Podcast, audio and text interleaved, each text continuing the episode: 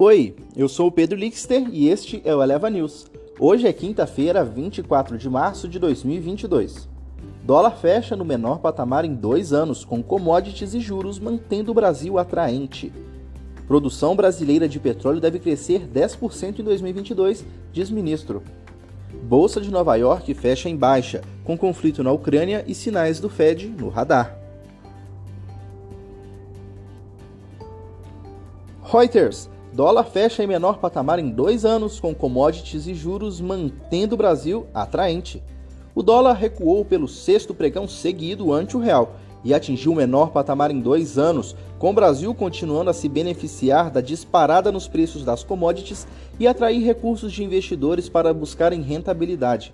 A divisa norte-americana à vista perdeu 1,44%, ficando a R$ 4,84 na venda, menor valor de encerramento desde 13 de março de 2020, numa sessão em que a moeda brasileira ficou liderando os ganhos entre os seus pares globais.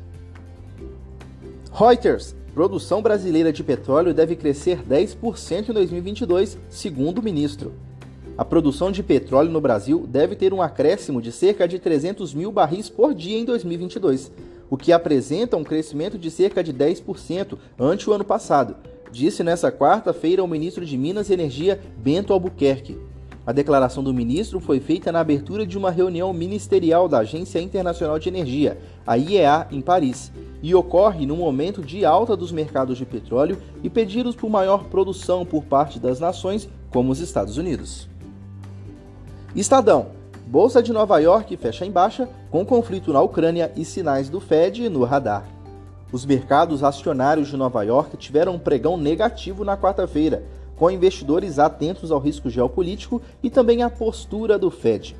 Os potenciais impactos do confronto na Ucrânia se somaram à expectativa por mais aperto na política monetária dos Estados Unidos, o que reduziu o apetite pelas ações em geral.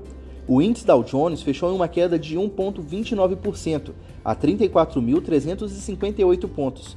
O S&P 500 caiu a 1,23% a 4.456 pontos e o Nasdaq recuou a 1,32%, a 13.922 pontos. No Brasil, o Ibovespa encerrou em uma alta de 0,16%, a 117.457 pontos. E esse foi o Eleva News. O podcast é publicado de segunda a sexta bem cedinho.